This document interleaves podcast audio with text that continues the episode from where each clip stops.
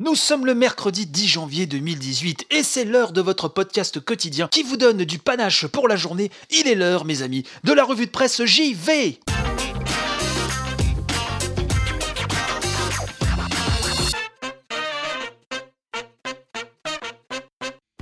Bienvenue à toutes et tous pour cette émission du mercredi qui s'annonce une fois de plus bien chargée car, vous le savez, le mercredi, c'est aussi le jour de la rubrique 100% Japon. Donc, ce que je vous propose, hein, c'est qu'on attaque tout de suite sans perdre plus de temps. Allez, let's go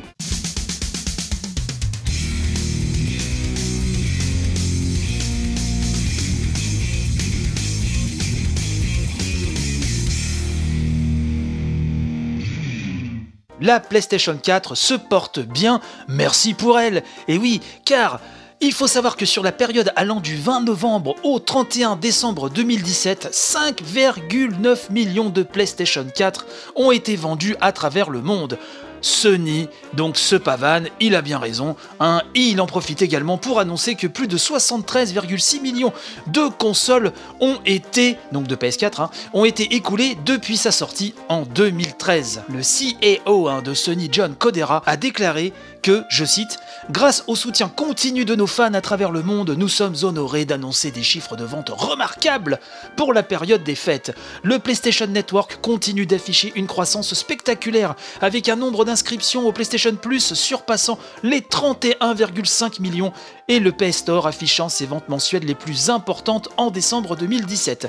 Je voudrais exprimer ma profonde, oui, ma profonde gratitude à notre communauté et nos partenaires pour nous avoir permis d'atteindre un tel cap. Donc s'il est vrai qu'on parle à juste titre hein, du succès vraiment euh, insolent de la Switch en ce moment, et on va en reparler tout à l'heure, ne vous inquiétez pas. Euh, n'oublions pas que la PlayStation 4 continue elle aussi d'être un, phénomène pardon, et de cumuler des chiffres de vente tous plus astronomiques les uns que les autres.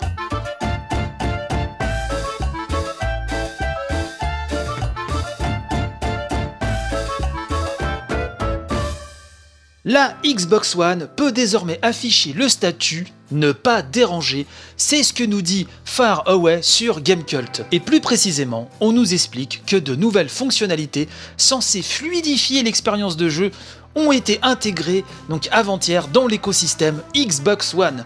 Elles seront accessibles à toute personne ayant souscrit à la bêta du programme Xbox Insiders et les retours de la communauté décideront de leur sort. Le plus étonnant, à nous dit Gamecult, de ces ajouts donc concerne le statut en ligne ne pas déranger qui supprimera toutes les notifications à l'écran une fois activé.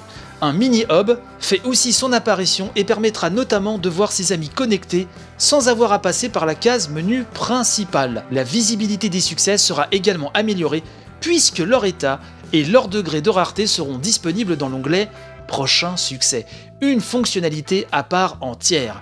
Les commentaires de la communauté, nous dit-on, seront eux classés du plus récent au plus ancien et il sera possible de savoir qui a liké les vôtres. Enfin, nous dit Far Away, signalons qu'une option autorisant l'arrêt de la Xbox après 2, 3, 4 ou 5 heures de jeu a été ajoutée. Je n'ai pas de Xbox One, mais je suppose que ces petites fonctions en plus raviront les heureux détenteurs de la machine. J'ai quand même cru comprendre, hein, en voyant un petit peu les commentaires ici ou là et les retours de chacun, que c'était un petit peu compliqué quand même l'interface de la Xbox One, qu'elle n'était pas des plus, euh, user-friendly. Donc est-ce que ceci, euh, en tout cas s'il y a des possesseurs de Xbox One euh, parmi vous, est-ce que ces petits ajouts euh, sont les bienvenus ou pour vous ce ne sont que des petits gadgets qui ne changent pas fondamentalement les choses? À vous de me dire ça sur les réseaux sociaux, comme d'habitude, vous le savez, la page Facebook, le compte Twitter, at revue de presse, j'y vais tout coller, vous ne le savez que trop bien.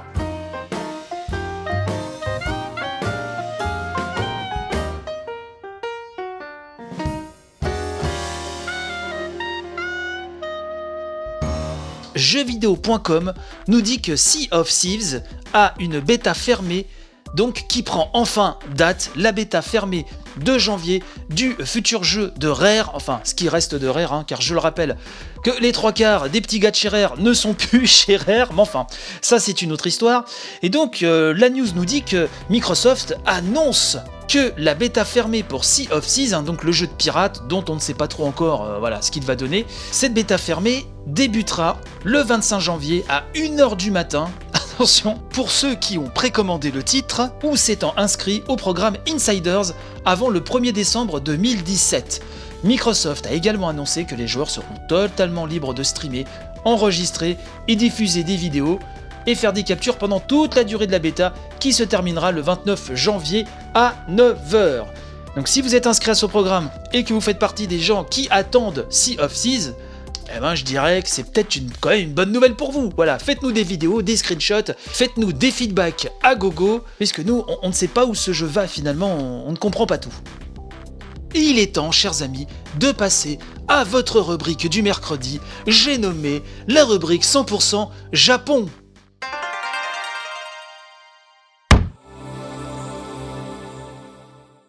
Les chiffres viennent de tomber et c'est l'incontournable Gematsu.com qui nous les donne. Les chiffres de médias Create sur les ventes au Japon qui s'étalent du 25 décembre 2017 au 31 décembre 2017. Alors, au niveau des jeux, au niveau du software, c'est Super Mario Odyssey qui est à la première place. Et oui, encore lui, avec plus de 105 000 ventes, hein, ce qui nous fait un cumul pour le Japon à quasiment 1 400 000. Hein, euh, j'arrondis, hein, grosso modo. Euh, en deuxième, on retrouve Splatoon 2. En numéro 3, Mario Kart 8 Deluxe. En numéro 4, Pokémon Ultra Soleil et Ultra Lune. En numéro 5, Mario Party The Top 100, hein, qui a écoulé 52 000 euh, ventes, 52 181 000 ventes, même plus exactement. En sixième, on trouve Yokai Watch Buster 2. En numéro 7, on trouve Breath of the Wild, hein, toujours sur Switch bien sûr. En huitième, One to Switch. En 9ème, Earth Defense Force 5 et en 10ème, ARMS, qui a réussi à écouler sur cette période 16 463 jeux pour un cumul à 313 954 jeux. Mais, mais, mais, ce n'est pas tout, puisque au niveau des machines, la Switch arrive largement première avec 134 519 ventes, sachant que la semaine précédente, il s'en était vendu 269 684. En numéro 2, on trouve la PlayStation 4 avec plus de 37 000 ventes, hein, sachant que la semaine précédente, la console était quasiment à 51 000 ventes.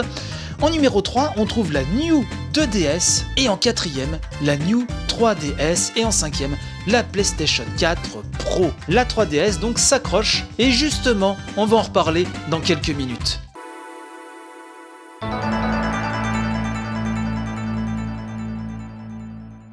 Et oui, car là, on va entamer quand même un volet euh, Nintendo dans euh, cette rubrique 100% Japon, puisqu'il se passe toujours beaucoup de choses, vous le savez, grâce à la Switch. Et on a appris notamment, grâce euh, au dernier Famitsu, que le marché des consoles au Japon avait bondi de 172,9% grâce à la Nintendo Switch. C'est complètement fou. Le marché vraiment des consoles complètement relancé par la dernière née de Nintendo. Et Famitsu nous dit également que cette augmentation de 172% de 2016 à 2017 se couple à un autre chiffre assez étonnant, assez impressionnant au niveau euh, des ventes de jeux physiques puisque là, on peut observer qu'un boom de 103,8% a été constaté. Tout ça grâce à Nintendo qui donc relance carrément au Japon la vente du jeu physique en plus du marché des consoles de salon. C'est complètement fou. Il faut savoir donc euh, que la Switch a été vraiment hein, le système de l'année au Japon avec 3 407 000 unités la PlayStation 4 prend la seconde place avec 1 935 000 unités. Sachant que la Nintendo 3DS n'est pas loin derrière puisqu'elle achève cette année, enfin l'année 2017, hein, puisque nous sommes en 2018 maintenant, avec quand même 1 827 000 consoles vendues. Autre information très intéressante, 9 des 10 jeux les plus vendus cette année au Japon sont des jeux qui sont sortis sur plateforme Nintendo. En numéro 1, on trouve donc Pokémon Ultra Soleil et Ultra Lune sur 3DS avec plus de 2 millions d'unités écoulées. En deuxième, on trouve Splatoon 2 sur Switch, hein, qui est à 1 752 000 ventes. En 3, on trouve Dragon Quest 11. Ensuite, on trouve Super Mario Odyssey, Mario Kart 8 Deluxe, Breath of the Wild, Pokémon Soleil et Lune. En euh, bout de course, en bout de course, en dixième position quand même, c'est une belle place, avec 423 000 ventes Super Mario Maker pour 3DS. D'ailleurs, j'en profite pour glisser ceci. Si une version euh, je dirais plus plus de luxe de Mario Maker fait son apparition sur Switch, euh, je ne dirais pas que j'irai danser tout nu dans les rues, mais ce sera pas loin. Et toujours donc dans ce volet Nintendo, le président Tatsumi Kimishima a récemment donné une interview au Kyoto Shimbun et il a déjà confirmé donc pour parler de la 3DS qu'il n'était pas question de l'arrêter et qu'il avait encore des projets pour cette console et que pour l'instant bah, sa mise en vente et le soutien de la compagnie étaient euh, totalement assurés donc pour la console à double écran. Donc ça c'est quand même je dirais une bonne nouvelle pour ceux qui possèdent la console, et ça fait aussi poser beaucoup de questions sur le positionnement de la Switch, qui, je le répète souvent, selon les territoires, est considérée comme une portable enfin plus comme une portable qu'une console de salon. Et inversement sur d'autres territoires, sachant que bien sûr hein, elle est vendue comme hybride partout, Monsieur Kimishima a aussi annoncé que le film Super Mario Bros, vous savez, qui sera fait par Illumination, le studio que personnellement j'apprécie beaucoup et je trouve fait un excellent travail, ce film pourrait être prêt pour 2020. C'est une supposition, mais c'est tout à fait faisable. Et pour clore ce petit euh, grand volet Nintendo dans cette rubrique 100% Japon, sachez que Mario plus les lapins crétins a reçu la note de 36 sur 40 dans le dernier Famitsu, sachant que un des euh, critiques du magazine lui a carrément mis la note de 10 sur 10. Alors, je le sais, on le répète souvent ici, hein, les notes de Famitsu, hein, ça, vaut, ça vaut ce que ça vaut. Hein. C'est parfois proportionnel au chèque de l'éditeur. Mais voilà, c'est une petite info comme ça que je vous livre des beautés, juste pour le plaisir, voilà. Phantasy Star Online 2, donc qui tourne au Japon sur PlayStation Vita, a dépassé 1,5 million de téléchargements. C'est quand même dingue, hein. donc je précise que le jeu n'est disponible que sur le territoire japonais. On ne sait pas s'il va arriver un jour chez nous. Il me semble qu'il en était question, euh, fut un temps. Bon, pas trop de nouvelles hein, de la part de Sega à ce niveau-là, sauf si j'ai raté quelque chose, auquel cas vous me le direz, mais je ne pense pas qu'il y a eu d'annonce ou de promesse euh, en ce sens.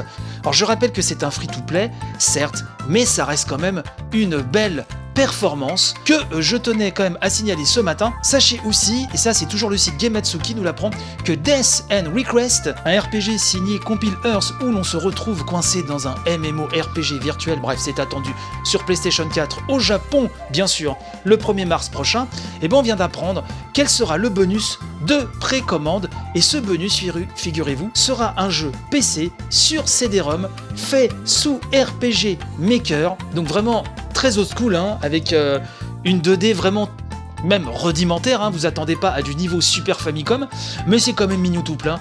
Et euh, le joueur prendra le contrôle donc d'une jeune fille, je vous le donne en mille, amnésique, hein, comme énormément de vieux RPG. C'est un petit bonus, je pense, qui fera plaisir, et peut-être un futur collector si le jeu est sympathique.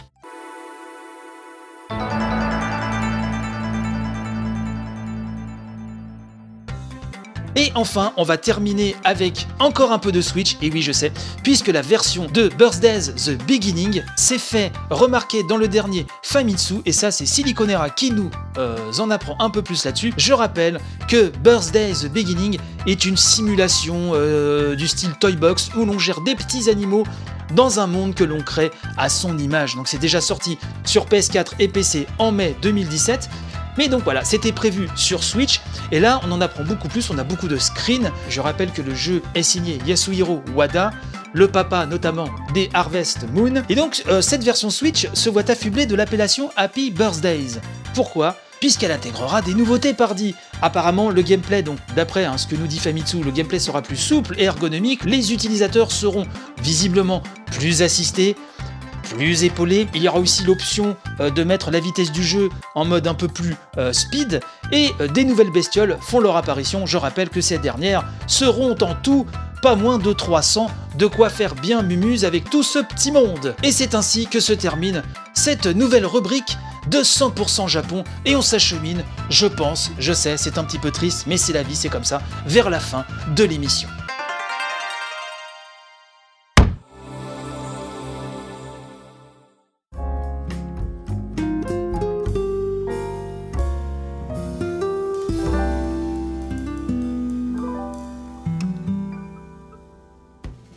Et voilà, c'est terminé pour aujourd'hui mes amis, mais on se retrouve demain, vous le savez, même heure, même flux, même portail, même adresse, vous le savez, l'émission, la revue de presse JV est disponible H24 7 jours sur 7 sur iTunes, PodCloud, Deezer, YouTube, Twitch, tous les liens des articles nommés, tous les liens qu'il faut, l'adresse mail si vous voulez m'écrire, le compte Twitter, at revue de presse JV, tout collé, la page Facebook, tout est dans la description de cet épisode. Vous y trouverez tout ce qu'il faut.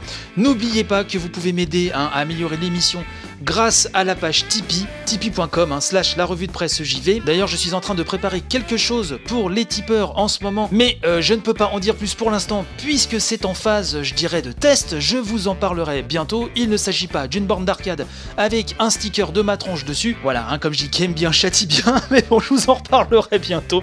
Voilà, je vous souhaite une excellente journée. Bon courage à vous, bon courage pour ceux qui ont du boulot, bon courage pour ceux qui en cherchent, tenez bon, et je vous dis à demain pour une nouvelle émission plein de promesses. Ah, et euh, aussi peut-être un petit quelque chose pour les non-tipeurs, euh, aujourd'hui vers 18h ou demain vers 18h. euh, selon comment le planning se profile à l'horizon, mais je pense qu'il y a de grandes chances pour que ce soit ce soir à 18h. Surveillez le flux. Un- une petite surprise, un petit bonbon à vous mettre sous la quenotte. Voilà, allez, je vous souhaite une très belle journée. Bye bye.